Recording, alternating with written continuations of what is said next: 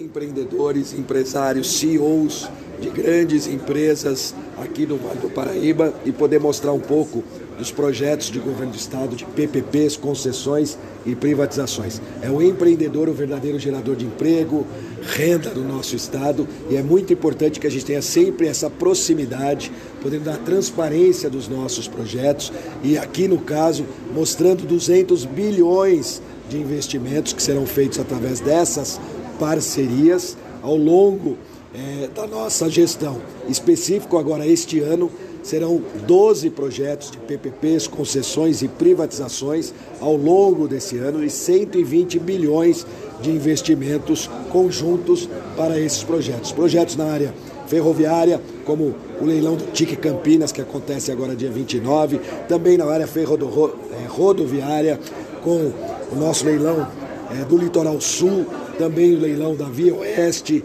que são rodovias que atendem a região oeste do estado de São Paulo, uma série de projetos que nós tivemos a oportunidade de detalhar para os empreendedores. Muitos deles aqui até nem, não, nem participarão dessas concessões e PPPs diretamente, mas os seus negócios dependem disso, porque com uma melhor infraestrutura você amplia acesso, por exemplo, para desenvolvimento turístico de determinadas regiões, ou também geração de emprego, a logística passa a ser melhor para as indústrias escoarem as suas produções, também a logística na entrada é, de produtos dentro do estado de São Paulo. Então foi isso que hoje nós tivemos a oportunidade de apresentar ao lado do prefeito Anderson aqui da cidade de São José dos Campos. São projetos para todo o estado e também projetos aqui do Vale do Paraíba.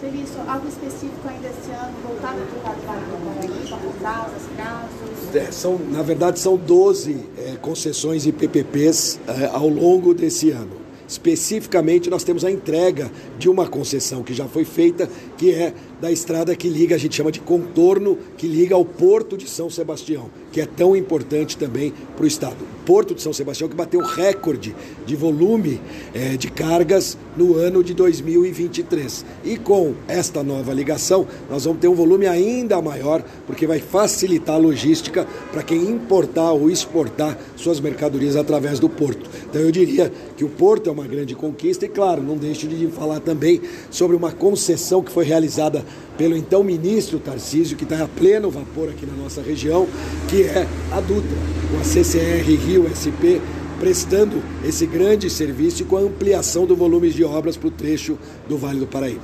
Isso e alguma previsão de quando vai ser privatizada a Sabesp, data? Sim, nós estamos trabalhando é, com o final do ano de 2024. Acabamos de publicar os anexos que nós chamamos de cada cidade que tem hoje concessão com a Sabesp, detalhando cada investimento e cada, cada obra que será feita ao longo dos próximos anos da concessão, mais especificamente até 2029, quando a gente prevê a universalização é, do esgoto e a garantia hídrica em relação ao fornecimento de água. Sobre a privatização, então, na área da educação para a nossa região. Na área de educação, tem dois projetos é, de PPPs. O primeiro deles de construção de novas escolas estaduais. Então nós vamos fazer o primeiro projeto de construção com PPPs e depois um segundo, que são as manutenções das escolas estaduais. Nós temos grande volume de escolas estaduais, tem mais de 30 anos. E quem conhece as escolas estaduais sabe da precariedade, às vezes, em relação à manutenção, manter essas escolas.